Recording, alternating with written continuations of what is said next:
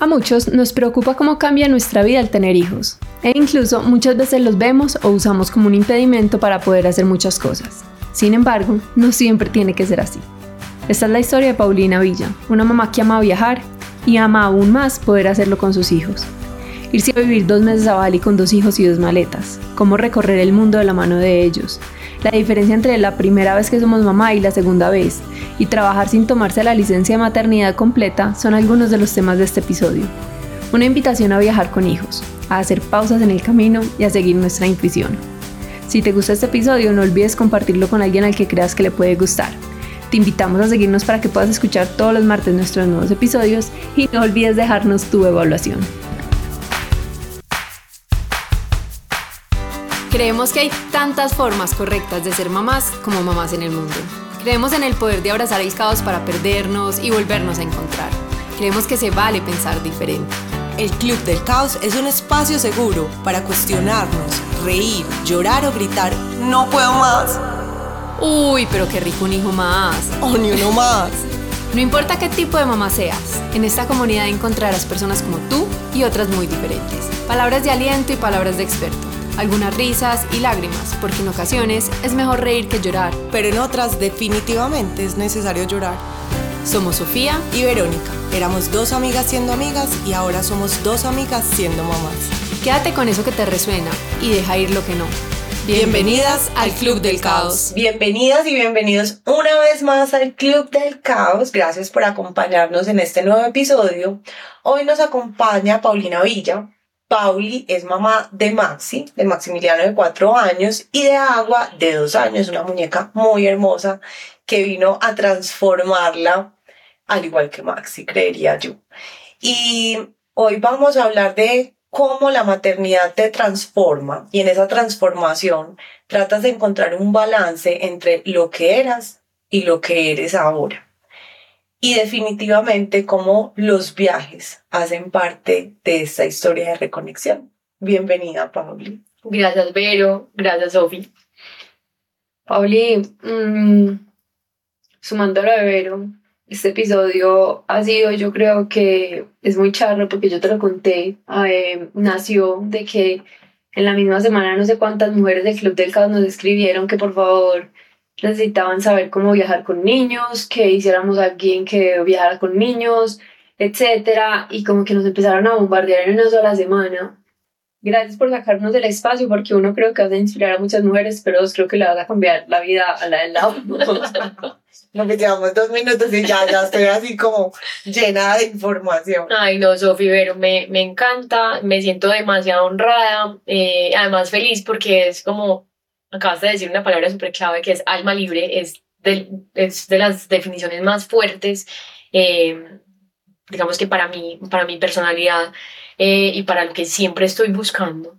Eh, y bueno, eso es lo que trato de hacer todos los días, cómo, cómo hago para compensar entre mi personalidad súper psicorrígida, trabajadora, como de producir y o sea, lo que nos lleva esta sociedad normalmente, pero sin perder mi alma libre y mi esencia, que, que me define mucho mi, mi, historia, ¿cierto? Tengo una familia súper cercana, papá y mamá súper presentes, eh, una hermana mayor, mm, y siempre todo lo hacíamos juntos, ¿cierto? Eh, pero también siempre había como mucho apoyo ah, ustedes quieren ser las nadadoras sincronizadas, quieren ser las mejores del mundo, venga, que lo que necesiten para eso, ¿cierto?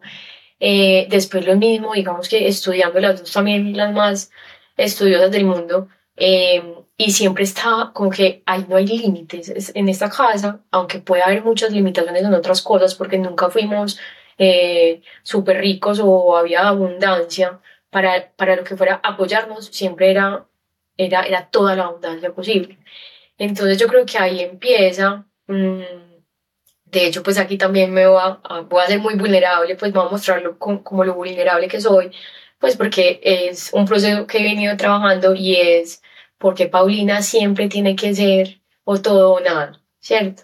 Eh, y porque si es deportista tiene que ser de alto rendimiento y porque si empieza a hacer trekking tiene que irse a allá a, querer competir, eh, que, que de hecho como que en este proceso me, me he ido dando cuenta de que necesito a veces decir no y ¿qué me pasa? Que desde que estaba muy pequeña, como fui deportista de alto rendimiento, selección Colombia desde muy chiquita, tuve mucho reconocimiento y mucho apoyo de mis papás. Eso termina, digamos que una personalidad en un ego que siempre va a buscar reconocimiento y que va a estar más definida por sus logros que por lo que es de verdad, ¿cierto? O por, o por sus sueños.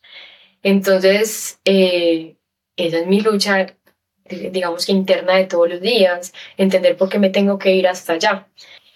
Y eh, llega la maternidad y me, es un, un revolcón gigante, ¿cierto? Yo creo que eso me termina de formar. Em, llega la maternidad con una mamá súper trabajadora, emprendedora, eh, que no tenía todavía equipo, no tenía recursos para tener equipo. De hecho, eh, nace Maxi, casi nace en una obra, literalmente, en una obra de construcción, porque eh, me dedico a hacer proyectos inmobiliarios, pero el día que Maxi nace, yo, estaba, yo había subido varias veces ocho pisos de una obra de construcción. Mm, y, llega, y llega Maxi a revolcar todo eso, yo no tengo licencia de maternidad, no me la doy. De hecho, la, la, la persona que, que llega a a cubrirme, llega 15 días después de que Maxi nace, no, había tenido cómo contratarla antes y llega a ser un gran apoyo, pero finalmente una persona que había que formar, entonces no me pude dar, digamos, que esos, esos espacios que cualquier mamá necesita, ni siquiera que sueñe, sino que definitivamente necesita. Tengo muchos retos, muchos retos emocionales, porque entonces ahorita, eh, Sofi lo decía, soy mamá gallina, soy, eh, soy la mamá, la típica mamá que se obsesionó con la lactancia del primer hijo, que lo, tenía, que lo tuvo que lactar o lo quiso lactar 14 meses, una lactancia súper, pero súper difícil. Em, y bueno, y que, y que al final llega una segunda hija a enseñarle un montón de cosas a, a una mamá mucho más segura, obviamente. yo, mi, mi, esposo y yo siempre, siempre decimos, una vez yo le dije a mi esposo, definitivamente nos equivocamos mucho con Maxi, que es el primero, pues cometimos muchas primiparadas. Y Camille me decía, no, no, no, no fuimos primíparos, aprendimos, necesitábamos aprender y yo le decía, tienes toda la razón. Y ya con Agua, que es mi segunda hija, yo tenía esa seguridad de, de que lo que yo intuía, eh, por ahí era el camino. Entonces con Agua, eh, además que alguien me hacía una analogía que es súper bonita, Agua eh, pues, viene a fluir en esta vida y también hace que fluyan un montón de cosas en mi maternidad. Entonces, Agua trabaja conmigo en un fular hasta los seis meses y medio. Eh, nos vamos a, visitar obras, obviamente, con todas las medidas de seguridad desde lejitos, eh, pero Agua trabajó, se iba para la oficina todos los días conmigo. Íbamos a Guatapé en un mismo día y volvíamos porque allá teníamos una obra, visitamos lotes, todo, las reuniones más difíciles. Me acuerdo una vez, había una, un, proyecto que nos soñábamos hacer desde hacía mucho tiempo, era con la reunión con el inversionista clave y era con las 7 de la noche. Y me dieron y yo les dije, ustedes saben que hago ellos somos una sola. O sea, ya nos vemos, claro que sí, pero pues saben que voy con agua. Y como que entre más difícil era la reunión, era más significativo que yo hubiera llegado con agua. ¿cierto? Claro. las personas alrededor eran como que, wow, o sea, gracias, gracias por haberla traído, es un mensaje súper bonito. Y, y yo siempre pensaba que podía incomodar, pero yo decía, lo siento, es que, y, y, literalmente, eh, podía estar yo presentando y Agüita se despertaba, me acomodaba y la alimentaba, pues la niña tiene hambre pues, y seguía. O como que lo pude hacer con tanta naturalidad porque ya confiaba en mí. Entonces es un poquito de lo que soy yo. Ese, hasta, mm. hasta acá me ha traído el, el camino. Me acabas de dar un papayazo que no hemos tocado en el Club del Caos. Sí. Alimentadas en la oficina. Todo el tiempo. Todo el tiempo. Pero hay una cosa, tenías la decisión, la flexibilidad de tomar esa decisión. Sí, sí, sí, no. Primero, claramente, ¿cierto? A ver, de todo lo que acaba de decir Pauli, hay unas cosas que nunca habíamos podido tocar. Y es la decisión de poder trabajar con un hijo, que es súper valiosa. Pues porque, perdóname, o sea, los primeros seis meses El niño no necesita estar socializando con niños, no necesita estar jugando en un kinder, necesita estar con la mamá. Entonces, si la mamá tiene que estar trabajando y eso es lo que le da tranquilidad, pues, ¿por qué no? A mí me preguntaban, pero es que la niña no va a poder desarrollarse porque está en esa posición todo el tiempo en un fular, entonces la niña no va a gatear. Yo le preguntaba a terapeutas, al pediatra, a todo el mundo y me decían, es que no hay un lugar en el que esté mejor, está perfecta, no tiene, pues además es una, una cosa muy particular, Agua no se hizo popó en la oficina en seis meses y medio. O sea, yo no tuve que sacarla, cambiarle el pañal. No te puedo creer. Era una cosa, ella y yo somos súper, súper conectadas. Ella hacía popó cuando ya íbamos de regreso a la casa en el camino. Era impresionante. O sea, ella sabía, ella sabía cómo se tenía que portar pues en realidad vos pensás y Saris Barrientos también trabajó desde el día uno con, Mara en la casa y era espectacular y, le ayudaban, incluso uno iba a, trabajar con Sara y, A mí me tocaba, y con Sara. Sí, alguien le cuidaba a Mari, entonces ¿quién lo tiene? No tal o así, pero pues siempre todo me cuidaba, pero es súper bonito, o sea... Pero lo de la lactancia me encanta porque yo siento que todavía hay mucho tabú y todavía nunca te dijeron nada. Ah, no, no. Y y yo soy emprendedora, digamos que ah, esa ha sido, de hecho, cuando me convertí en mamá, aquí voy a meter otro tema para, para poderte responder bien. Antes de ser mamá, yo creía que hacer un, un, papel importante como mujer en una compañía, en una industria, en la industria de la construcción que además es súper machista, era como estar hombro a hombro con, con todos los hombres, ¿cierto? Esa era mi única opción, esa era como mi forma de supervivencia. Entonces, si ellos eh, trasnochaban trabajando, yo también trasnochaba trabajando, y si había que hablar más durito, yo también hablaba más durito. Cuando, cuando tengo a Maxi y esta, y esta maternidad me revuelca tanto, digo, o sea, mi papel es completamente diferente.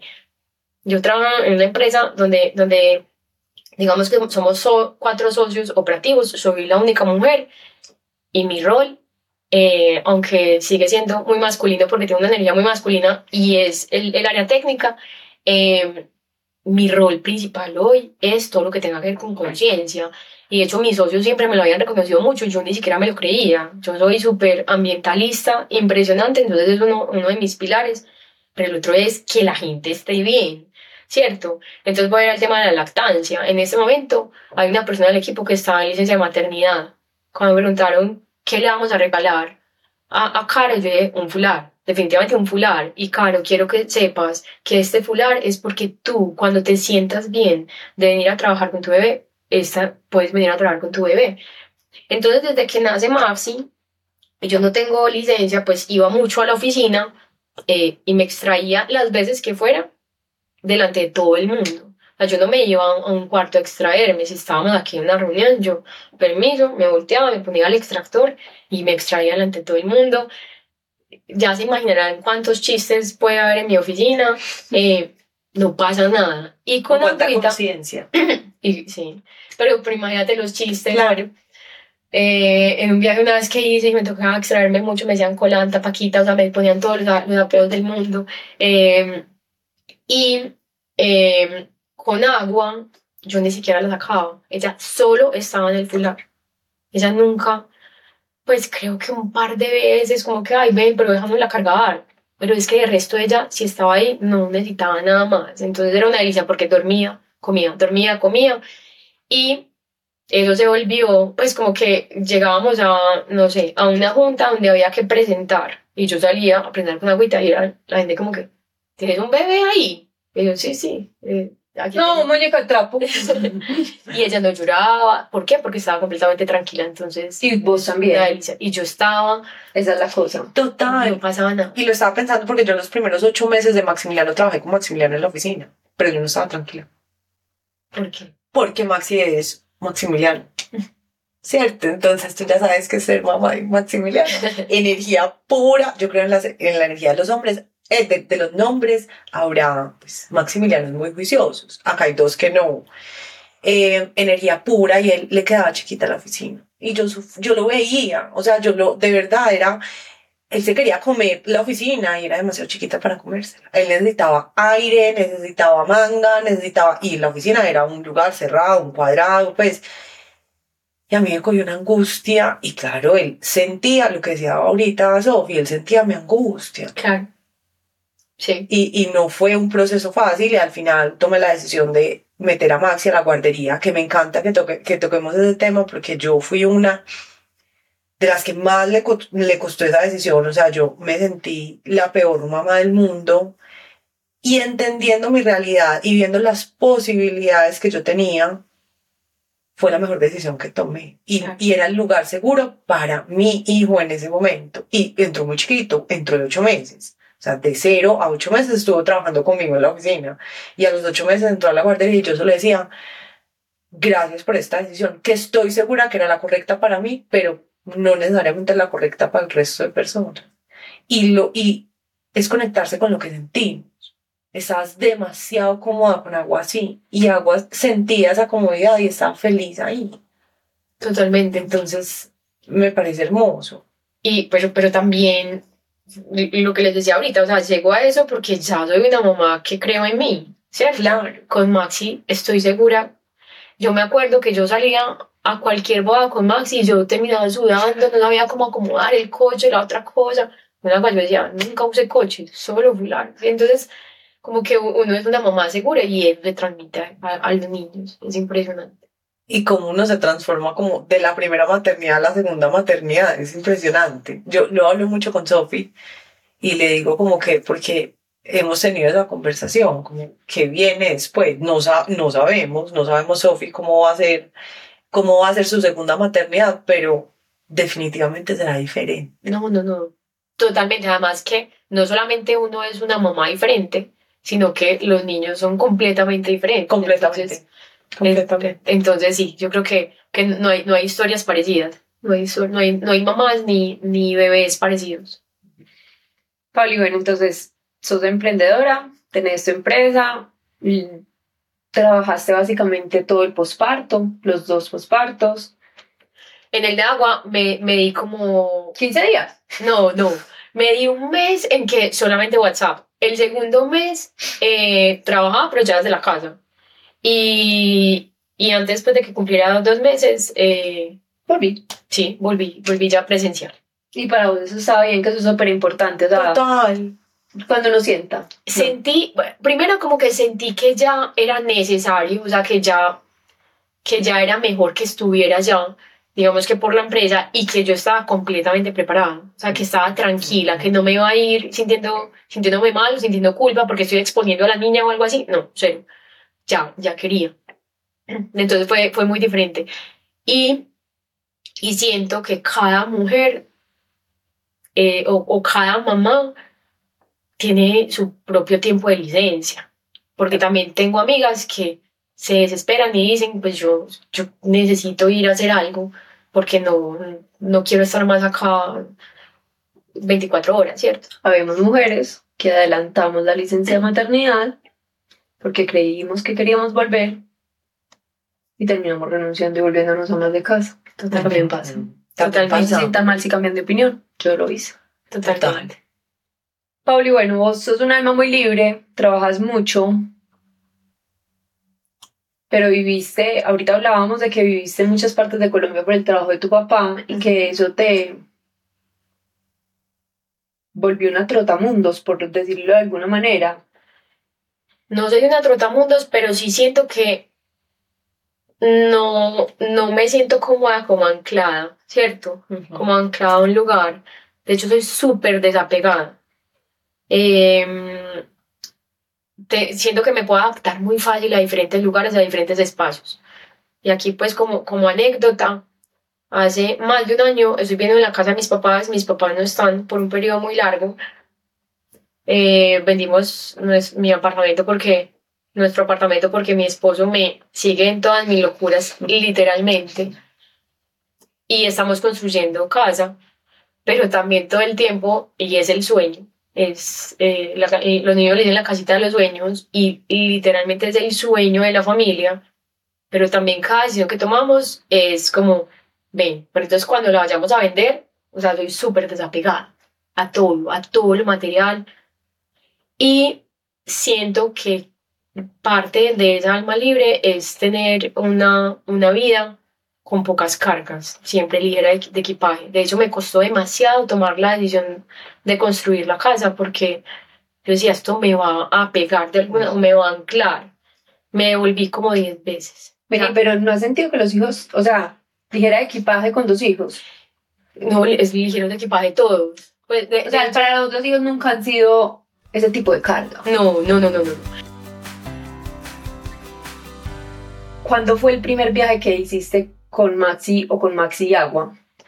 Con Maxi desde muy chiquito, pues cuando era muy, muy bebé, pues pone que tenía cuatro o cinco meses, ¿cierto? Pero pues acá cerquita y también eh, tengo una hermana que no vive acá en Colombia, entonces, y tengo sobrinos, Maxi y mis, y mis sobrinos son los mejores amigos. Ahora tengo una nueva sobrina que seguramente va a ser muy cercana a agua, entonces viajamos mucho donde mi hermana.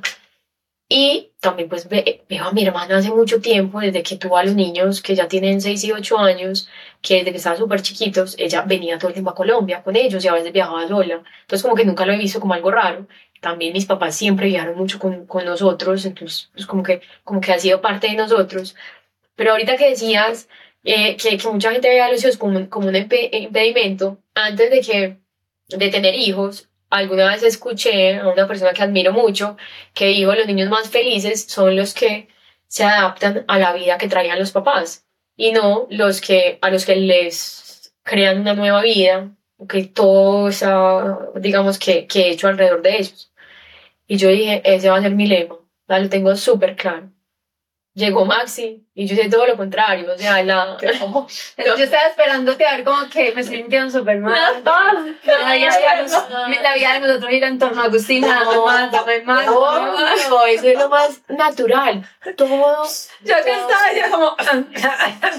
no, toda nuestra vida estaba volcada, todo era Maxi y, y solamente estábamos en función de él. Llega agua qué delicia, porque ya nos muestra la vida a través de agua, que ya no solamente puede ser Maxi, o sea, ya también está agua. Sí, la vida un poquito te muestra otra cosa más linda, que ya no solo son Maxi y agua, sino quién más. ¿Quién? Ella misma. Ah, no. Ah, no, me. Me olvidé completamente de mí, pero, pero absolutamente, absolutamente me olvidé de mí después de haber sido mega deportista. Eh, dejo de hacer deporte abruptamente. Hace cinco años exactamente, llevo 20 días haciendo deporte y soy la mujer más feliz del mundo. Cami, mi esposo, me decía en estos días, de verdad, ¿qué tengo que hacer para que no deje de ir al gimnasio? O sea, hay algo, y uno de mis socios me decía en estos días, vibras diferente. Eh, hay algo diferente y yo, y yo sí, definitivamente hace un tiempo me, pues hace, hace como un mesito me pasó algo que me sacudió bastante y como que volví a mí, o sea, qué delicia, eh, pero uno se olvida completamente de esto durante todo el proceso. Entonces ahí, digamos que después de habernos volcado completamente a solo ser papás, que eso nos pasa a todos o a muchos, eh, empezamos a cuestionarnos. Pues vengan, y, y, entonces nosotros qué, y entonces los sueños, y entonces qué pasó con que los niños iban a adaptar. Uno Obviamente, como todo en la vida, esto es ensayo-error, ensayo-error, y todo lo hacemos con amor, ¿cierto? Hasta donde, hasta donde podemos. Yo aquí anoté, dice lo que se siente bien para ti, y yo creo que los hijos dan ese regalo. O sea, como que te permiten vos tener un hijo y todo tu energía se va hacia esa pequeña criatura, pero es tan hermoso que se devuelve esa energía a cuestionarte y a decir, hey, ¿qué se siente bien para mí? Y creo que toda la vida nos han enseñado, pues como en nuestra generación, a pensar qué se siente bien para el otro y qué tengo que hacer por el otro. Y en el momento en que nos devuelven la pregunta, que para mí definitivamente la maternidad me entregó esa pregunta a mí, ¿qué se siente bien para ti? Es muy incómodo. Es como que yo, ¿dónde pongo el límite? Eso sí está bien real. O sea, realmente... Y sabes que a mí me parece, a mí, obviamente a mí eso siempre me toca mucho.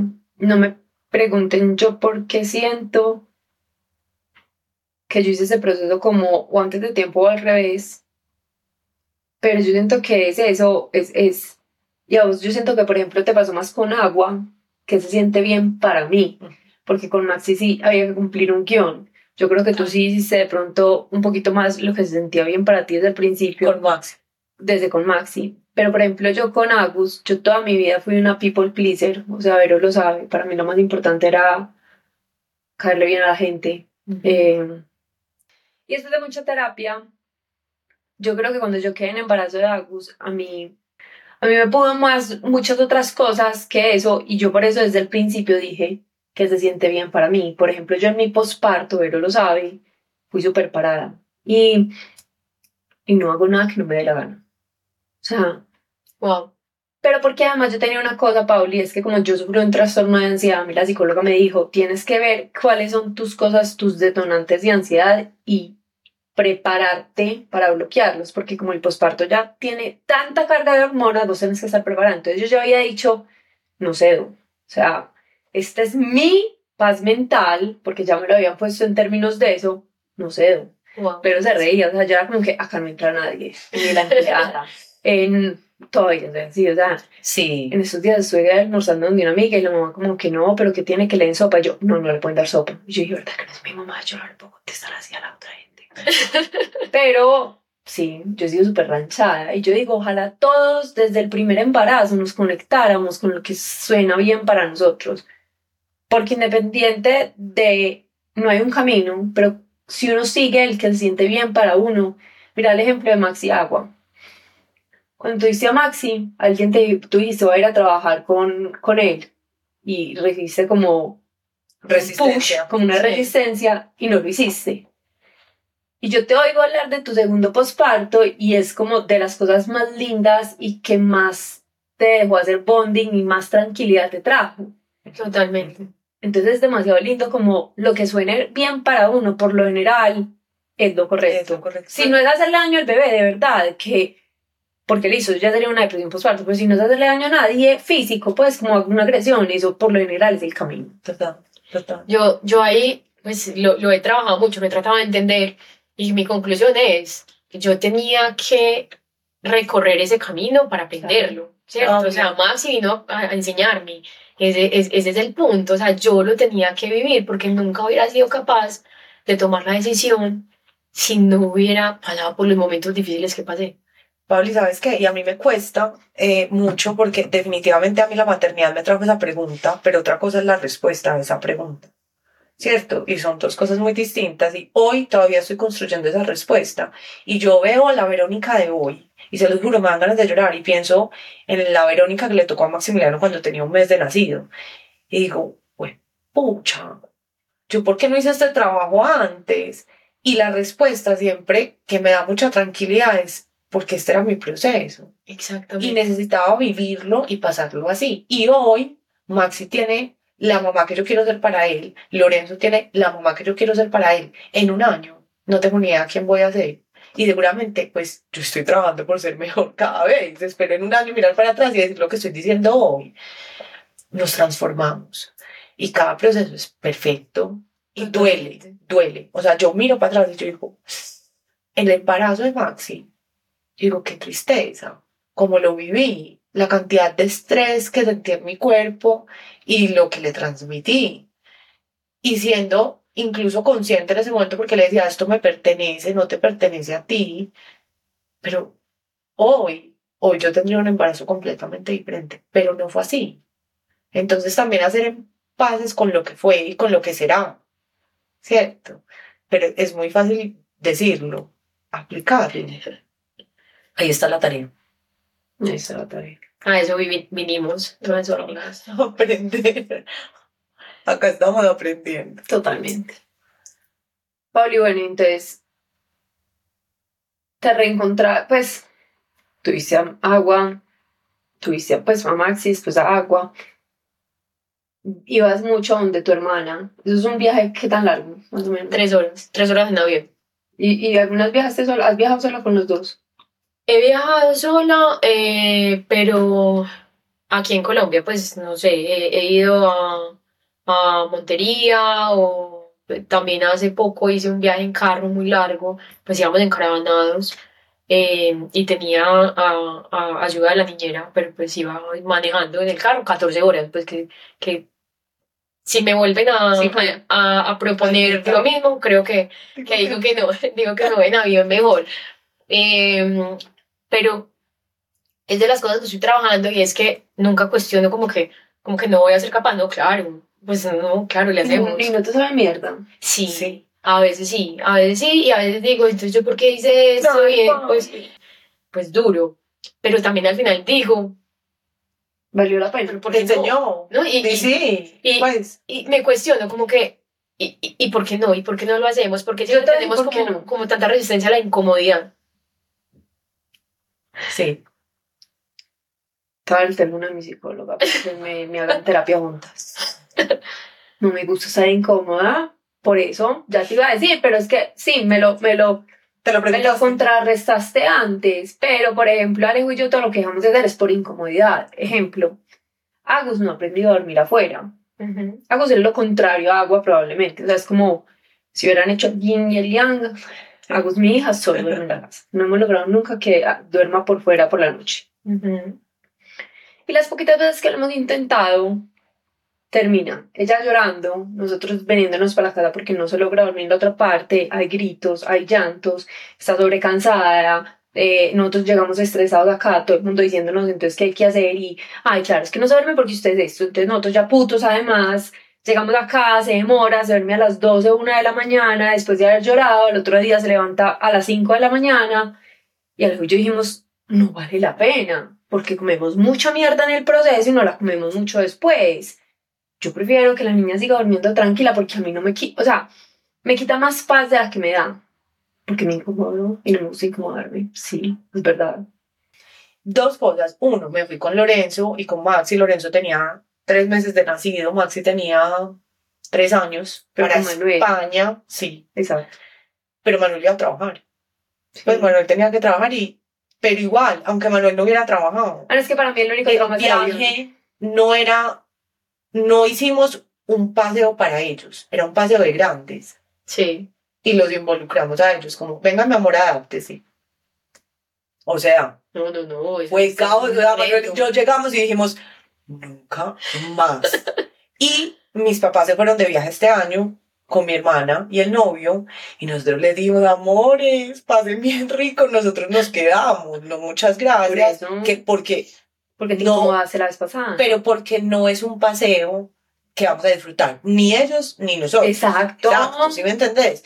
Pero a mí la incomodidad me gusta, Pero pausa, ¿vos crees que no lo... ¿Vos crees que ellos no lo disfrutan? Yo creo que es uno con el estrés. Yo creo que los niños disfrutan todo. Eh, no sé hasta qué punto. Sí, pues sí, pero, pero, pero, por ejemplo, la comida. Eso es muy duro. O sea, Uno no disfruta porque uno está pagando para que no coman. Exacto. Pero comida hay en todas partes. no, a no le gustó. No, no, no le gustó. A Maxi no, No, le gustó. nada. En España. Ay, pobre, ok. Todo era condimentado, todo era. Ah, Ma- a Maxi no puede ver una salchicha. No la puede. O sea, a Maxi no le gustan los embutidos. A Maxi. Entonces, de verdad, pues era como que. Y lo disfr- O sea, tenemos recuerdos muy bonitos. Y Maxi también, por todo Madrid con un monopatín tirándosela a todos los carros que había. En casa de atrás. Cuidado, despacio. Pasaba y les gritaba, pare, de tres años, un niño en monopatín. O sea, nos morimos de la risa. Y nos enseñó que sí, el paseo es maravilloso, pero no, no queríamos salir a las 7 de la mañana con ellos y todo el mundo estaba listo a las 7. ¿Qué, vamos a hacer? A llegar a las 11 de la noche. No queríamos. Pero pausa, es que 11 fue con noche. gente. Claro, fue con mis Es que para mí es el problema. Entonces ahí ¿Y tus, dijimos, papás, y tus papás te ayudaban. Claro, Sí. pero pues era su paseo. Claro. Pues, ¿Sí me marica, y, y- y vos de pronto, pues yo entiendo, a ver, yo a las 7 de la mañana no soy capaz de estar lista con una cocina. Pues no puedo. Pues exacto. O sea, perdón, y Alejo va a escuchar esto y no me importa, pues no soy capaz de que Alejo esté listo a las 7. Ahora, de arreglar a Alejo y no puedo, no. No. puedo arreglar los dos. No puedo arreglar uno, no puedo arreglar dos. No se me No olvida, teníamos un, un tiquete de tren a las ocho y media de la mañana, no de la mañana, no sé. No llegaste. Sí llegamos, pero no sé cómo. Jugados en sudor. Y claro, aprendimos y finalmente eso, eso es con lo que me, me quedo. Me incomodé, aprendí y ya sé que yo sí viajo con ellos. Definitivamente. ¿A qué plan viajo con ellos? ¿Y en qué mood viajo con ellos? Ya. Pero me cogí el aprendizaje y ya. Y me incomodaré. Creo que estoy dispuesta a incomodarme si, lo que, si el resultado que me trae es más positivo. Pero- Pero, pero ustedes vos has viajado sola, eh, 14 horas en carro. Porque, por ejemplo, yo hubiera dicho, sí, de una, yo me voy en carro. Y después hubiera llorado y yo hubiera llamado a Alejandro y hubiera dicho, no lo vuelvo a hacer y no vuelvo a salir en carro nunca en la vida. Mm. Eso soy yo. No, oye, eso es parte de, de, mi, de mi tarea conmigo mismo y entender por qué siempre tiene que ser todo o nada, ¿cierto? Porque me tengo que ir al extremo. Es Como retadita. Pauli. Como Pauli que no sos capaz, que sí soy capaz. Sí, sí, ni siquiera me, me tiene que retar eso mismo. Yo Eres me tú pongo- lo sí. pones. Bueno, entonces, Pauli, ay, no, pero un minuto, pausa, o sea, primero, y esto lo voy a volver real. Pauli, tips para viajar en carro con niños. 14 horas. Dramamine Kids. Literal. Te amo. Ya, ya, o sea. Ahí está mi tip.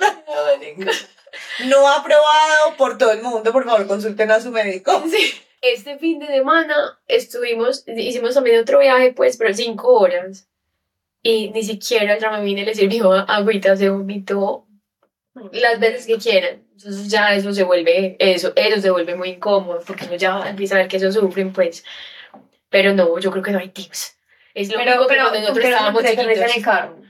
¿Con qué? Eh, co- eh, comida, megatico, jugueticos, cada uno escoge sus juguetes para llevar, eh, cantamos, veo, veo, pues no sé, algo. Pero sí hay que mantenerlos entretenidos. Sí, sí, pero también, ¿sabes qué? Que también me parece importante, por ejemplo, en este viaje este fin de semana yo ya estaba súper cansada porque además a Agua le cuesta mucho quedarse en la silla, le cuesta demasiado.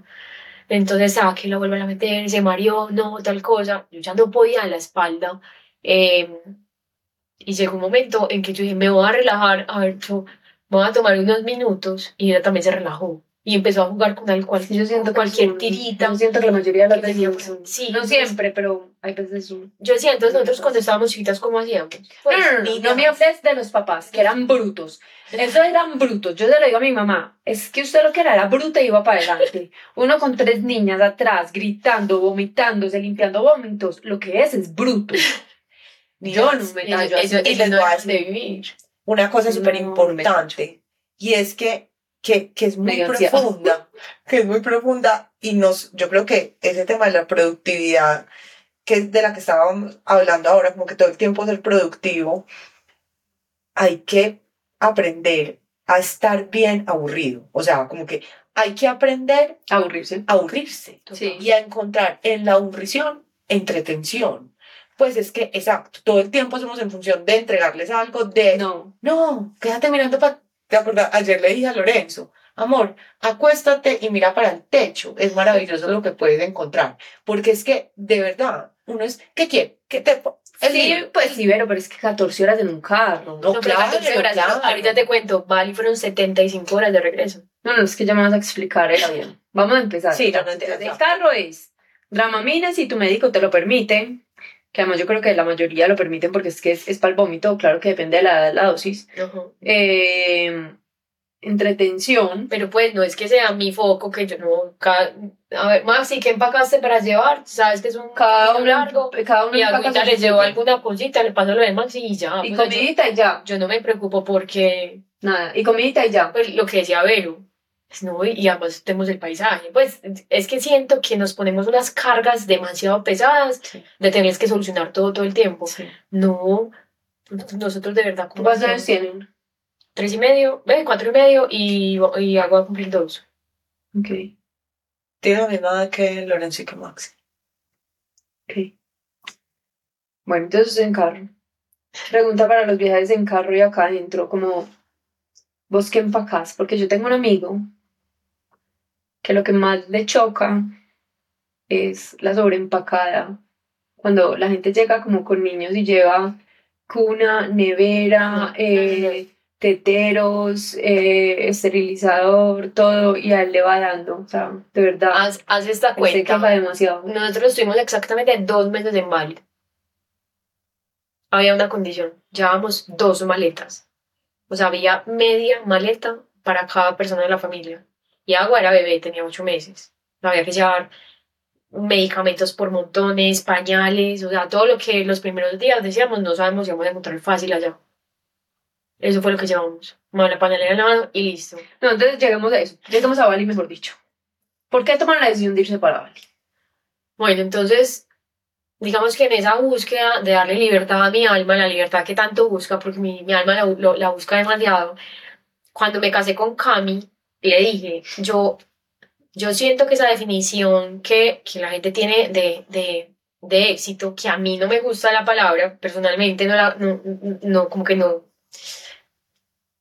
no la recibo bien o no es lo que yo busco, pero ese, ese lugar al que yo quisiera llegar es tener libertad de tiempo y libertad financiera. Eso es, o sea, si yo tengo libertad financiera pero no tengo libertad de tiempo, no, no, tengo, no tengo nada. Y ¿cómo lo quiero materializar? Yo me sueño viajar con mi familia dos meses al año a una ciudad diferente. nos vamos a vivir una ciudad. ¿Por qué dos meses? No sé, es, una, es, es, es, algo que salió de mi cabeza, porque siento que menos de dos meses son vacaciones. y, y, definitivamente vacaciones no, no es lo que yo estoy buscando.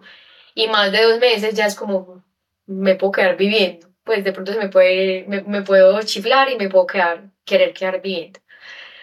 Entonces, eh, yo soy súper intensa con, como con mis sueños y desde que nos casamos, yo creo que cada mes, cada mes y medio, cada mes, eh, José, eh, entonces, ¿para dónde nos vamos? Si nos vamos dos meses. Eh, Cami es el hombre más tradicional que conozco, pero al mismo tiempo el que más me puede seguir todas las cosas que parezcan más locas y, y, y que, y, menos racionales. Eh, él ya me había dicho que sí, que era un compromiso, que cuando pudiéramos lo hacíamos. Eh, nace agua, sea, teníamos a Maxi, nace agua, agua estaba muy chiquita. Y le hago la pregunta y me dice, estoy listo. Cumplo 15 años en mi empresa eh, y siento que necesito pues como, como un cambio de chip. Y yo sí, eh, yo tenía agua, no sé, agua tenía dos meses. Y yo, ¿para dónde vamos? Y pues, ¿y, dónde has pensado? Y me dice, vale, lo que, lo que tú te sueñas. Y yo, y yo, perfecto. Y le digo que yo tenía pánico, o sea, estaba absolutamente emocionada, pero sentía pánico porque yo decía, como con una bebé de dos meses voy a pensar en un viaje al otro lado del mundo. Pero, pero para atrás ni para coger impulso, porque ya no le vuelven a decir. No, total. No, y además realmente era mi sueño y también siento que lo que a uno le genera ese sustico es porque vale demasiado la pena. Entonces, listo, tomamos la decisión.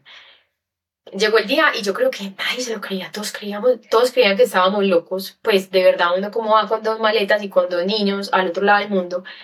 Eh, y empezamos como, como cada día, pues porque eh, teníamos muchas escalas, Nueva York, Frankfurt, eh, Singapur y Bali. Hmm. Ya llegamos a Nueva York y además pues los más animados. Teníamos que pasar un día entero en Nueva York, estábamos como a 35 grados y nos vamos a caminar todo el día. O sea, aquí sudando, eso que nos queda muy deshidratados, deshidratados. Entonces dijimos como que, uy, dijimos que nos íbamos a tirar suavecito, o sea, que hicimos, listo. Que ahorita me preguntabas, ¿qué los pones a hacer? Yo les compré unos stickercitos, eh, sí soy súper precavida con la comida porque Agua tiene una alergia severa a la proteína de la leche de la vaca y Maxi es el niño más piqui que hay para comer en el universo. Entonces yo necesitaba como garantizar sus, sus, sus ingestas. Entonces eso sí, eso sí llevo. O sea, para los vuelos vas con comida. Voy armada con comida y eh, a Maxi le llevamos, para ese viaje compramos iPad. Nosotros somos, somos pocas pantallas eh, y los niños no tienen iPad, pero compramos un iPad para Cami y audífonos especiales, lindos, los que le encantaban, eh, unas películas descargadas yo creo que nunca nos excedimos en películas. Llevamos plastilina, stickers y otras cosas. Y los niños encuentran diversión en cosas que uno no encuentra diversión. No sé, jugar con el cinturón y pueden jugar, jugar todo lo que quieran. Eh, en ese momento Maxi tenía tres años. Tres años. Mira, eso es súper bonito porque yo con mi maestría entre México y Colombia, que son cuatro horas, no es tanto, pero sí es. Y, y yo ahorita me estaba riendo de vos por bruta pero decidida, pero en realidad yo me fui sola para Nueva York y también son cuatro horas, acabo de caer en cuenta, sola con Agustina. Sí, no es que yo soy bruta también, pero decidida. Exactamente, no te lo quieres dar. Eh, sí, yo me fui sola para Nueva York, se me había olvidado. pero entre más chiquitos es más fácil. Agus tenía seis meses. Ok. Súper fácil. Hmm. Porque esa es que solo todavía comen y duermen. Es que es como es que son seres de luz. es diferente. Sí, son seres de luz. Muy diferente ya se ha vuelto más difícil. Entonces, ya que sí me toca, porque la verdad es la primera vez, ella se entretuvo sola. Ni siquiera había televisión, ni pantalla, ni nada. Y la gente pasa y le hace así. Y ella, y ya. Y le llevé también unas galletitas y una gobernadita y chao. Pero ya que he hecho una maestría, porque ya sí se me ha vuelto difícil y yo no sé si sabes, pero los viajes a México tienen unos horarios muy cagados, muy cagados de 7 de la noche a 12 de la noche y no se duerme la berraca esta, entonces llega despierta hasta las 2 de la noche y todo el mundo durmiendo en el avión y ella los gritos porque ella está sobrecansada. O de 12 de la noche a 5 de la mañana. Entonces, como Muy yo ya aprendí que está muy duro y que ella ya se está, quieren caminar porque no se aguantan sentados, eso que dijiste me parece fundamental. Los stickers. Eso es el mejor juguete para un niño en un avión. Lo pega en la ventana, lo despega de la ventana, volví lo pega en la ventana, me lo pega en la cara. O sea, yo tengo un libro de stickers y es lo que no he encontrado, los que se pegan y se despegan de, de las partes, sino sticker normal. Ese, ese es el mejor juguete. Sí, yo les Me llevé, salvó la vida. les llevé stickers como para colorear, eh, un iPad, pues no, no es un iPad, es como esos, Tablet para pintar. sí, un tablerito También para me salvó la pintar. vida. Sí. Y que inventemos las cosas. Ahí empezó la cosa difícil, porque cuando pues ya había vuelos de noche, cuando queríamos dormir, un avión finalmente es muy incómodo para un niño, entonces cuando estaba despierto uno, se, cuando estaba dormido uno se despertaba el otro. Entonces, obviamente es un, es, un, es un viaje en el que los papás sufrimos mucho, porque no dormimos nada, nada, nada. Pero también es un aprendizaje impresionante porque estos niños no lloraron. Lloró agua en en un aterrizaje de un avión en todo el camino de ida porque le dolía el oído, pero de resto esos niños estaban perfectos, estaban viviendo una, una aventura diferente. Los aeropuertos eran la mega aventura, pues todo, todo. ¿Te dieron conita en alguno? Sí, sí, en, en un par de vuelos, pero me parece difícil porque cada vez que hay turbulencia eh, hay que, hay que sacarla. Entonces, cuando por fin la dormíamos, el recito, vamos a acostarnos, turbulencia, sáquela. Entonces, pero pues, yo creo que los aviones hoy son súper cómodos para viajar con niños, pues son Sí, sino que, por ejemplo, Agus no se aguanta cargada. Entonces, así muy teso porque es mucho tiempo cargada. Y Sí, ella no quiere estar cargada. Ella es independiente. pero ella ya no cabe en la cunita, en la cunita caben como a los, Nunca hasta los me la han puesto. 12 Sí, meses. sí, sí. Nunca, Sí. nunca logré que me dieran cuna. Las aerolíneas que volaban, no, no, nunca. pero me parece una nota. Y además que se vuelve, no sé, en uno de los vuelos le dieron un juguetico a Maxi, se le volvió demasiado importante, eh, insignia de, de piloto, pues que eres como un, Sí, sí, sí, la alita ahí. un pincito. Entonces él ya empezó a coleccionar sus insignias porque, entonces, entonces yo digo, yo creo que es un aprendizaje gigante para los adultos que le tenemos un miedo impresionante y ellos son unos, unos aventureros como de, de, de, de nacimiento, ellos vienen con eso, sí. sí. Sí, es que son seres que se adaptan muy fácil a las circunstancias. Y hay un tema que pensaba y es que muchas veces esa incomodidad frente a lo que ellos están haciendo es lo que nos lleva a, no sé, pongámosle el iPad, porque no queremos que grite, porque no queremos que brinque, porque no queremos que nos jale el pelo, porque ellos están entretenidos. Pero depende. Yo voy cosa. no. Yo nunca. A mí no me estresa que ella esté haciendo sus cosas, nunca me ha estresado. Pero yo sí hay una cosa que acabo de a, a tocar un tema muy delicado. Y es que yo sí creo que si ya joden la silla de adelante Ah, o claro. están Sí, metiéndose sí, con sí. el vecino, yo no, soy con el capaz. vecino, por supuesto no. Yo. Exacto, o sea, no. O sea, como que Agus esta vez descubrió que se empujaba la silla de adelante, Horrible, la silla no se movía. Entonces yo mismo la cogí, le pedí perdón a la persona y le expliqué, y yo como que ven, o sea, gorda, yo a Agus le hablo como si ella, pues no, yo a Agus le hablo porque ella me entiende todo, no como si, es que yo estoy segura que ella me entiende. Entonces le expliqué y dejó de patear. Pues yo dije, si sigue pateando me toca buscar qué hacer, porque uno a las 11 de la noche en un vuelo, mamado, pues... Sofía, total. Y sí, te voy a decir una cosa, ya, es muy juiciosa. Ah, sí. Mis hijos no, yo les explico como adultos, como seres que No, entienden. pero es que tiene más energía. No, no, No. no, no, ja, no, más duro le hago. O sea, entonces entiendo perfectamente las ayudas didácticas, las sí, uso, exacto, toca, ¿no? Es que si le pegas del frente, le saco el computador. pero también muchas veces a- me pasa a mí que lo que están haciendo no quiero que lo hagan, entonces uso la ayuda didáctica, pero realmente tú no están haciendo ni le están estorbando a nadie, es a mí, que yo no quiero que hagan, entonces, mira.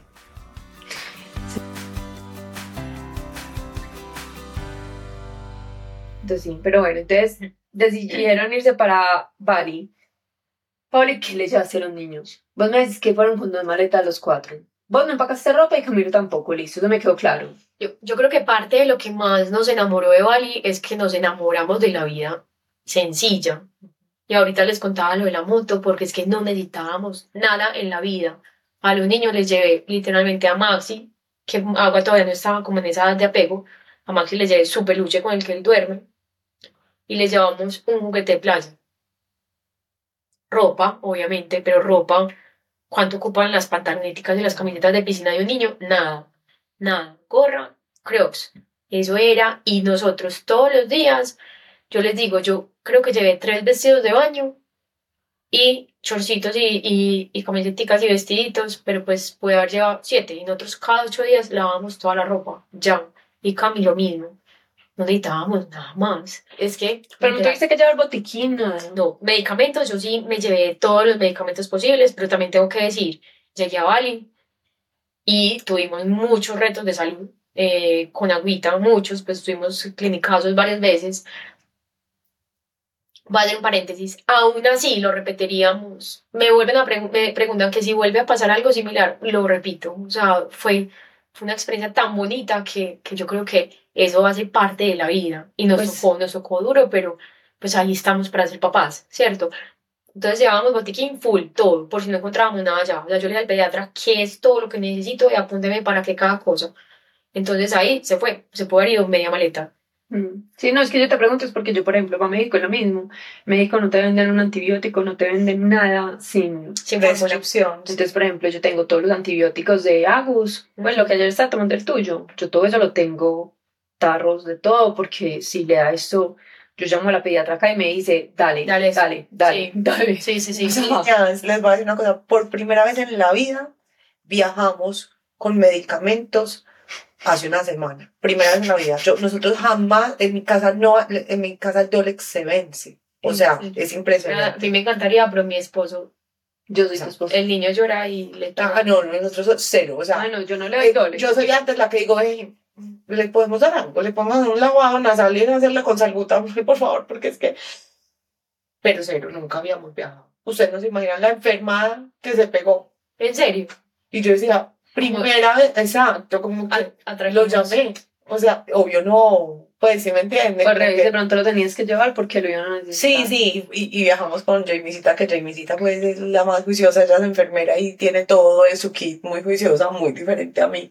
Pero yo decía, en serio, nunca viajamos con medicamento. Y ahí está, el día que lo necesitamos, ahí está empacadito el medicamento.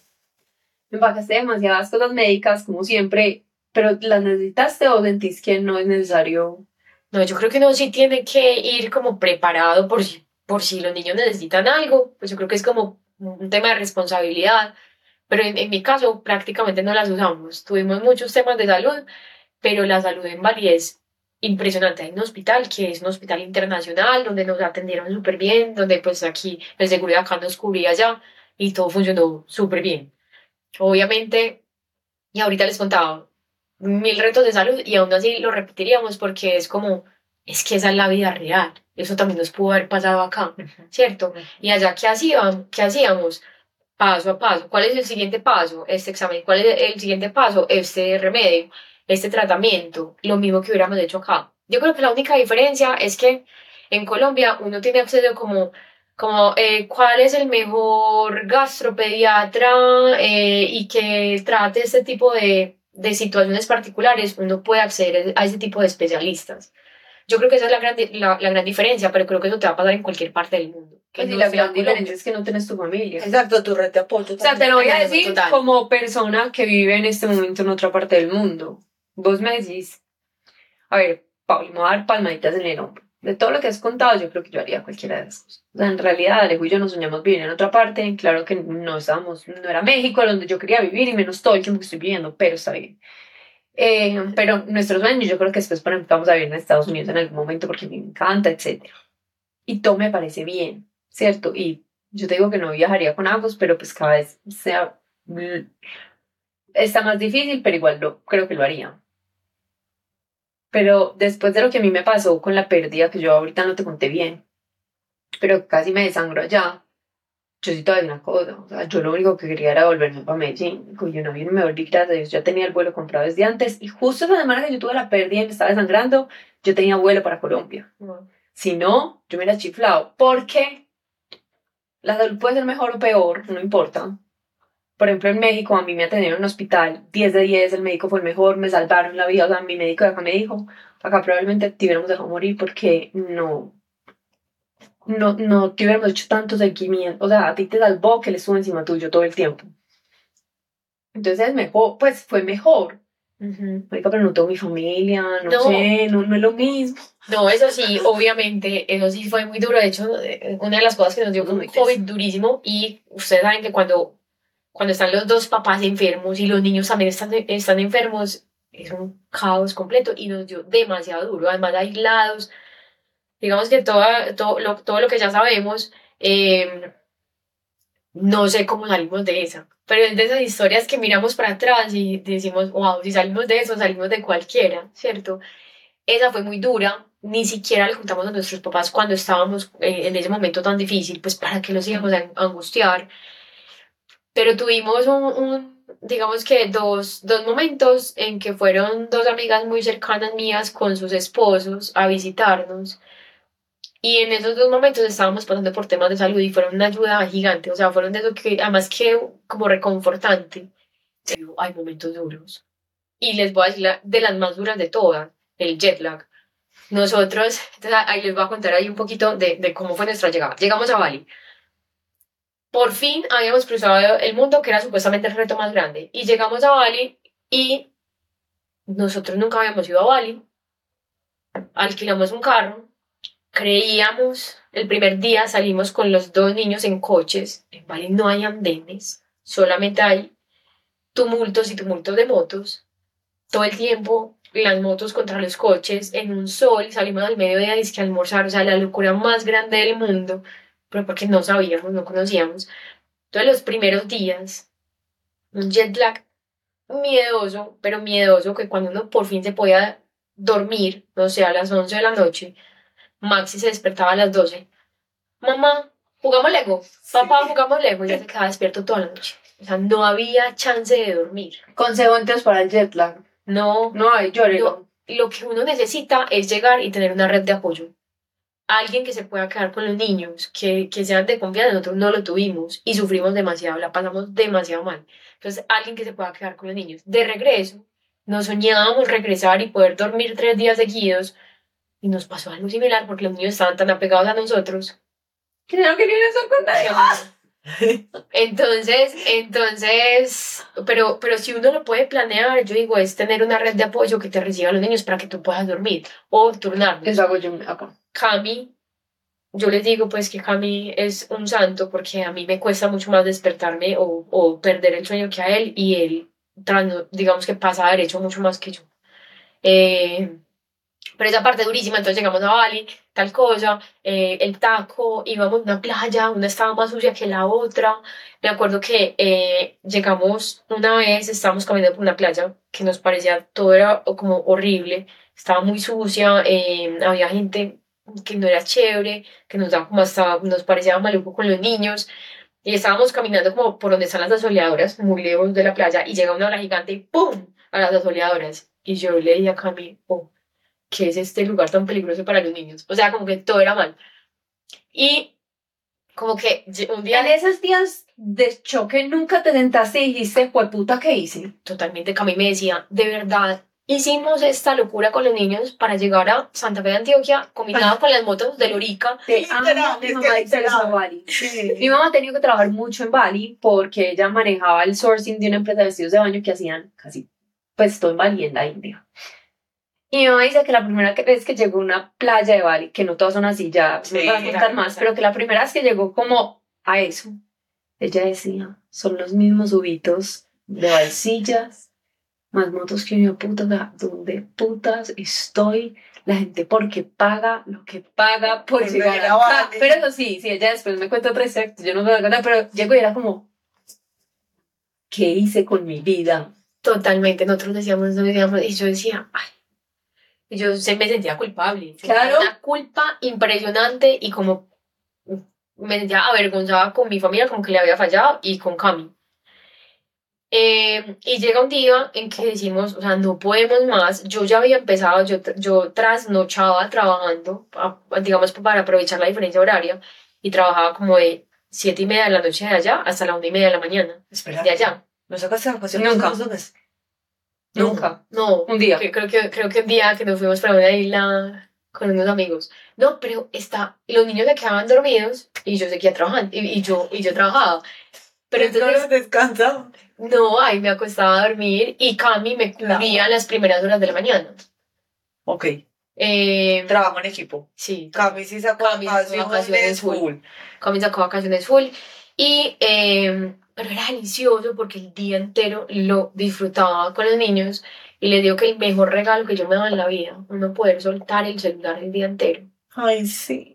Sea, yo, no- yo solamente sacaba el celular para tomar fotos. De resto, estábamos ahí. Además que es que por la diferencia de horarios sí o que Sí, hacerlo. claro. Es- Claro. eh, entonces era perfecto, era, la verdad eso no lo cambio por nada, trasnocho mil veces si es necesario, pero, pero esa, esa, esa es como la sensación de libertad del alma. O sea, no soy esclava de un celular, Ay, sí. impresionante, impresionante. Entonces, eh, entonces dijimos, no, algo tenemos que hacer. Entonces ahí empecé, dije, listo, guardería, guardería para Maxi, lo metimos a la guardería tres veces a la semana, de 8 a En 12, Bali. En Bali. Delicioso ¿Qué hablan? Balinés y ya. todos los niños son extranjeros. Ah, ok. O sea, todas son familias que están buscando lo mismo, una vida más tranquila para sus familias, una aventura para sus familias. Todos los niños llegan en moto a la guardería. Ah, ah, entonces, lo más importante, entonces, primero guardería. Segundo, alquilamos una moto. Una moto para los cuatro. Una boxer, pues, una moto normal. Pero una ¿cómo? Exacto. ¿Cuál, Una- ¿Cómo era la moto? Es una Nimax, no saben cuánto. N-Max, eh, que es una motico, una scooter. Una Sí. Agua estaba aquí en el fular, Cami estaba manejando y Maxi fue la aventura de sus vidas. de abajo, claro. Y ahorita les contaba que queremos una moto porque es que nosotros queremos volver a esa sensación. Esa era la plenitud de nuestra vida. Ir los cuatro juntos, siempre pegaditos, eh, a donde quisiéramos ir. Llegábamos súper fácil. Sí. Para Max era una aventura, siempre era, todos están listos, sí, pum, cascos. Eh, no. Eh, llevamos a, a que había que llevar siempre sus juguetes de playa, eh, el coco, que es el, el cocodrilito, el peluche con el que duerme. Todos íbamos en la moto éramos, estamos siempre juntos acá. Les digo que nos llevamos mercado, o sea, nos volvimos una familia de la costa, lo más delicioso del mundo, Ay, no necesitábamos más. Sí. Entonces, primero descubrimos la moto, cómo llegar a todas partes de Bali sin tener ningún, ningún inconveniente. Que la primera semana yo le decía, "Ah, ¿cómo si mira, con bebés? No, no, qué responsabilidad. Eh, no, con perro, no, con tabla de surf. Pues allá Así es. Ah, y, Sí. es perfecto, y es perfecto, y funciona perfecto, y es como que, como todos vamos sin afán, na- ninguno, nadie se choca, ¿cierto? Entonces ese fue uno de los grandes aprendizajes, como la vida de verdad ligera de equipaje. Cabemos en una moto, con coco y todo. Em, Y la velocidad se siente. no, no, no. No, no, no. La velocidad de la vida Ah, se siente no. diferente. No te iba a decir, y yo que No, velocidad, hay tantas motos que no No, completamente. O sea, la vida. yo les digo, solamente, o sea, yo, todos los, no, nos- no nos perdíamos un atardecer. Siempre estábamos en alguna playa para ver el atardecer.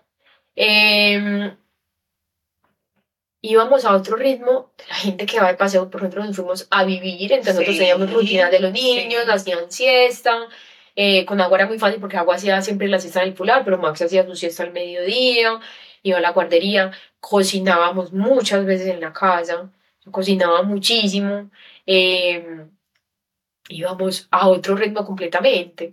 Yo cuando trabajaba eran mis horas de concentración y productividad full, pero el resto no tenía que estar haciendo dos cosas al mismo tiempo. Entonces yo creo que ahí es que se siente la vida, la, sí, la vida Yo diferente. creo que si tú y yo trabajáramos hasta las 11 de la noche, pero el resto del día no tuviéramos que tocar el celular, estaríamos. Sí, sí, yo estoy segura.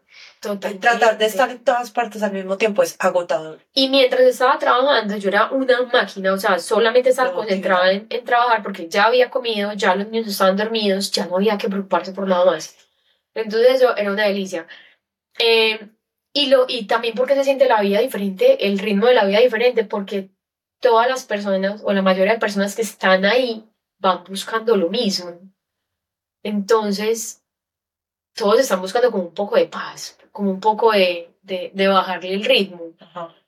Entonces yo creo que eso se contagia. y además que ese lugar obviamente es una magia espectacular, pues que, que, que yo creo que ahora sí hizo, pues lo voy a decir por las playas más espectaculares que ahora sí las encontramos, como que todo empezó a fluir un poco, eh, eh, los restaurantes, ustedes no se imaginen, estábamos, una, una de las primeras veces que fuimos a una playa, llegamos era de, de, de esas playas que no eran las más chéveres, todavía estábamos como descubriendo.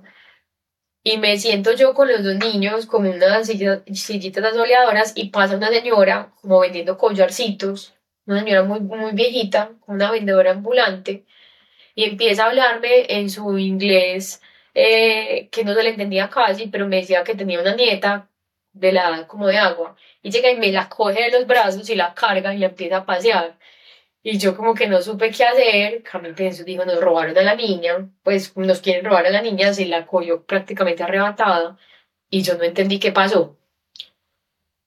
Ya con el pasar de los días entendimos, los balineses tienen de verdad como alma bonita, ellos creen en el karma y su religión siempre los invita a la bondad y tienen algo muy especial con los niños. De ahí en adelante, uno entra al restaurante y prácticamente el mesero te tiende los brazos para recibirte a la niña para que tú almuerces. Es impresionante. Le lleva jueguitos, le juega. En los restaurantes hay pintucaritas, eh, hay, pues hay recreacionistas con pintucaritas, hay juegos, después hay playground de- dentro del restaurante. Es un destino, como a mí, yo trabajo en turismo y, y me gusta el tema, mi teoría, de, pues digamos que la teoría, la, la teoría que existe es Primero llegan los, los mochileros, descubren un, un destino. Después llega la formalización del turismo, entonces inversión, entonces llegan, eh, digamos que otro tipo de turismo, tal cosa. Y mi teoría es que la evolución de todo ese turismo es al final el turismo de familias, y eso es lo que pasa allá. Que hay turismo de familias, entonces hay guarderías para niños extranjeros, hay un montón de cosas. em, hay muchas niñeras, eso fue otra cosa que también hicimos. Nos recomendaron muchas niñeras y además no eran, allá todo es muy barato, pero las niñeras no eran tan baratas y nosotros como somos tan papás gallinas no sentimos que necesitamos una super niñera, nunca lo hemos necesitado. Y había una niña muy humilde que lo necesitaba. Y ella dijo, yo una vez trabajé como niñera y yo, no, venga, ven- venga a trabajar con nosotros, pero ella trabajaba solamente por horas, las horas que Maxi estaba en la guardería. Porque también dijimos, nos vamos, o sea, ser papás 24 horas es muy duro, no tener ni un minuto. Literal, si, si alguno tiene que ir a mercar o a ir a llevar la ropa a la lavandería, al otro le toca encargarse, mientras el otro está haciendo... Pues como hay que salir a comer un día solo, Sí, si uno necesita un sí. espacio, pues para no... Total, entonces eh, contratamos a esta persona por horas mientras Maxi estaba en la guardería. Entonces, si Maxi lo dejamos en la guardería y arrancábamos, no sé, nos íbamos a surfear y nos íbamos con Ray, que era la niñera. Ray se quedaba con la niña en la playa mientras nosotros estábamos ahí surfeando, ¿cierto? O yo me iba en la moto de Ray, Ray me llevaba con la niña a hacer yoga mientras yo entraba al salón de, de yoga a hacer la clase. Eh, Ray, Se quedaba Ray se con- quedaba con agüita. Entonces yo creo que es como encontrar las herramientas que hay en el lugar, ¿cierto? Eh, también para facilitar un poquito la vida. Y ahorita que decías eso, llegó un momento que nos vamos a enloquecer, tenemos que salir a comer. Salimos a comer dos veces, eh, una vez, las dos veces volados, o sea, como que dormíamos a los niños porque ellos, no, pues Maxi no tenía mucha relación con, con Ray, pues nunca le tocaba, y tampoco es un niño como que se deje fácilmente, entonces los dormíamos y salíamos corriendo. Ella se quedaba con ellos, dormidos, salíamos corriendo a comer y volvíamos. Y un día, sí había una fiesta que nos encantaba, en nuestro lugar favorito de Bali, eh, y Cami dijo, compré boletas. Yo no sé qué vamos a hacer, pero compré boletas. Ese día vamos a tener que hablar con Maxi, le explicamos, le dijimos, bueno, gordo. Eh, como Ray no habla, pues ella no habla español, obviamente, hablaba un poquito inglés, tú le vas a hablar por señas.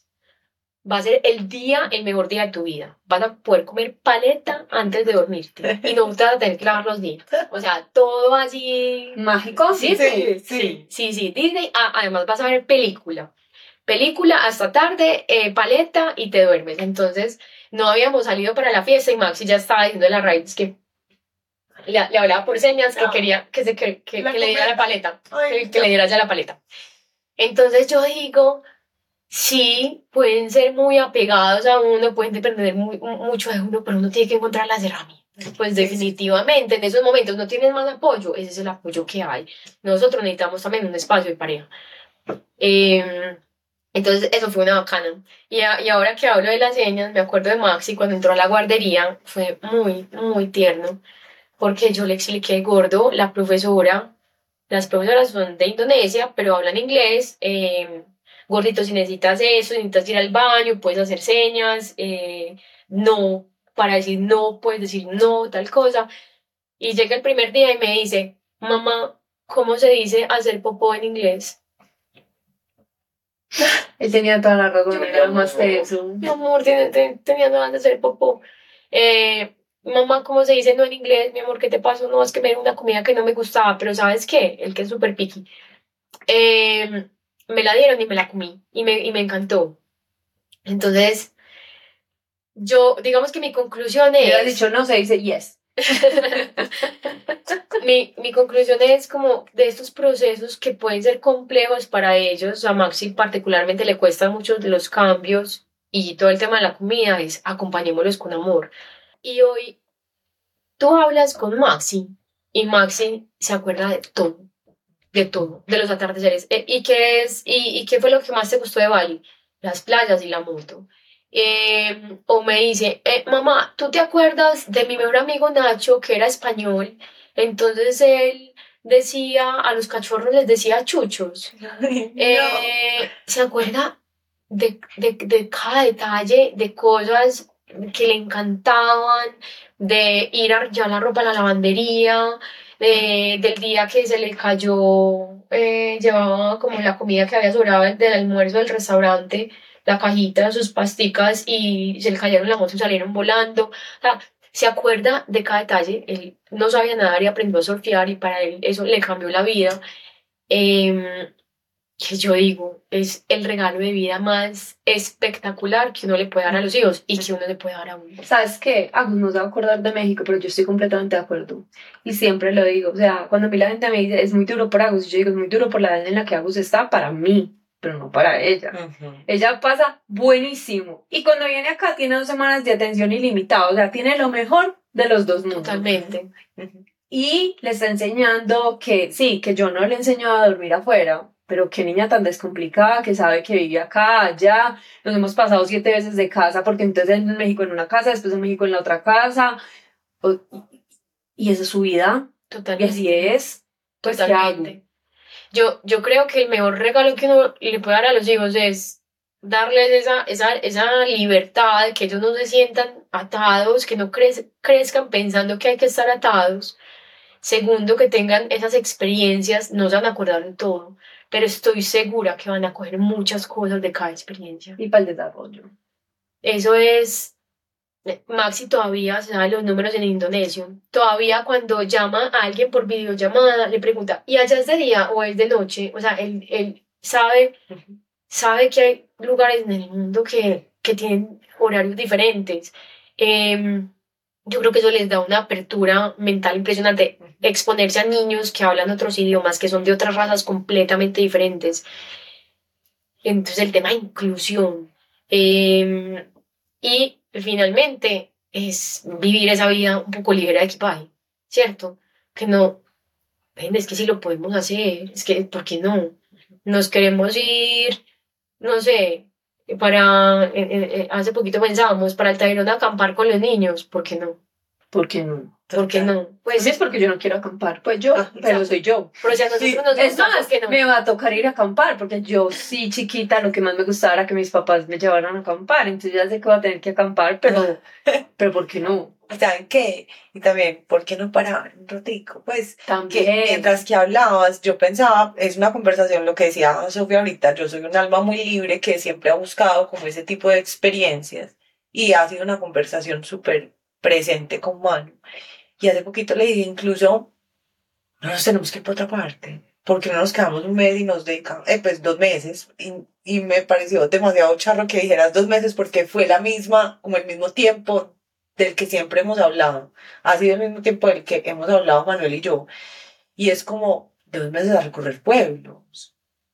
O sea, Totalmente. sé, me fui 20 días para Jardín y después me fui para Jerico 10. Pues cierto, como que no nos tenemos que ir para la otra parte del mundo porque no, no necesariamente todo el mundo tiene esa capacidad y no es necesaria. Yo le decía a Manuel, incluso en la casa, o sea, como que, que nota que salgamos de la zona de confort y, no, y, y ni tan confort es, ¿sí me entienden? Porque si uno a veces dice como, hey, que no, No, está es el status quo. Es, Sí, es- es sí. porque estamos en un lugar donde se nos hace conocido, pero en realidad cómodos no estamos. No, Pues yo no estoy cómoda. no exacto, no necesariamente. Yo, yo creo que estamos como que creemos que todo tiene que ser tan inmediato que nos volvimos esclavos de esa, esa inmediatez que Sí. nosotros mismos les, le pedimos a los otros. Sí. Tengo una persona muy cercana que está haciendo, eh, que está dejando el celular apagado desde el viernes a las 6 de la tarde hasta, hasta el lunes a las 8 de la mañana. Me dice, la reconexión con mi familia, conmigo, con mis hijos, con todo, es una cosa increíble. O sea, no sabía que yo tenía esto acá, ¿cierto? Al lado. No, es que, pues, es, es lo que ellos me están pidiendo a mí y yo ni siquiera me había dado cuenta. Entonces yo creo que, que tenemos mucho para, por aprender de, de lo que nos está absorbiendo esta sociedad, que, que hay que bajarle un poquito, hay que bajarle un poquito porque si no, vamos a a necesitar todos esos dos meses porque ya vamos a estar saturados. saturados. Y saben que siento que también es limitar la las experiencias, pues como cuando estamos en una cosa que es así, o sea, como que yo me levanto, me acuesto, me paro, no tiene que ser dos meses, no tiene que ser un mes, no tiene que ser 15 días, es permitámonos vivir experiencias distintas, cambiar el orden para ver resultados diferentes. ¿Cierto? ¿Qué nota? Totalmente. No, no, totalmente. Y, pero creo que hay que darse, hay que ponerse fecha, hay que darse los espacios, porque si no vamos a ir en automático, ¿cierto? Que es el automático que a todos nos agobia tanto. Claro. Yo creo que todos estamos buscando lo mismo, es cómo freno un poquito el automático y cómo me, me, me doy tiempo de calidad. Paulina Villa lo encuentra a través de los viajes. Cada uno lo encuentra de una manera diferente, ¿cierto? Y, y no digo Paulina Villa, porque ya es Paulina Villa y su familia, es su clan, sí, Literal. sí, Y familia. sí. Y lo encontramos así. Y nuestros hijos se adaptaron completamente. Estoy segura que todos los hijos de todos se adaptarán a las formas de sus papás. Porque es que ellos, como, como, como dice la reflexión ahorita de lo que yo creía que era la maternidad, que ellos se adapten a nuestras vidas, ellos tienen toda la capacidad de hacerlo. Somos nosotros los que nos frenamos y los que tenemos miedos. Exacto. Pauli, mm, el Club del Caos nos gusta siempre hacer una pregunta técnica. Para ti, ¿qué es el caos? Para mí, ¿qué es el caos? Cuando me dices caos, me, me, me trae, obviamente, el caos de, de, de, mi, de mi casa y de mi familia. Es un caos que me encanta. Que me encanta porque es como sentirme viva, ¿cierto? Y es un caos en el que a veces queremos salir corriendo, a veces queremos llorar, tirar la toalla, pero es lo que yo estoy construyendo con, con mi familia y es demasiado llenador. Y a- ahorita, an- antes de que empezáramos a hablar, les decía que la maternidad para mí es el reto más duro del mundo, pero el que más se paga. Se paga con creces, con el amor, pues, con verles la carita, con verlos crecer, con, con muchas cosas. Entonces, para mí es el caos, como que nunca encontramos el balance. Yo ya nunca, nunca volví a encontrar el balance. No sé, no, no sé cuándo trabajo demasiado, cuándo estoy demasiado con los hijos siempre hay algo de culpa ahí. Para, eso es un caos interno mío que viene, que se ha despertado por la maternidad. Entonces, eh, ese es el, el caos en mi, en, mi, en mi vida. Pauli, no, yo te quiero agradecer. Espero que Verónica entonces ya le ponga fecha a su escapada. Y tiempo. que este sea su motiva, su motiva, que esta sea su motivación. Y te quiero agradecer porque, porque nos abre muchas más puertas. Es muy lindo porque hay veces yo siento que los episodios puede que repitamos muchas cosas, pero para mí este, por ejemplo, es uno de esos episodios que es como, como que todo es diferente a todo lo que habíamos hablado hasta hoy. Y, y de esos episodios, yo en este momento es co- como de los que más estoy aprendiendo porque yo ya había abrazado que la maternidad era caótica, pero no había visto otros tipos de maternar.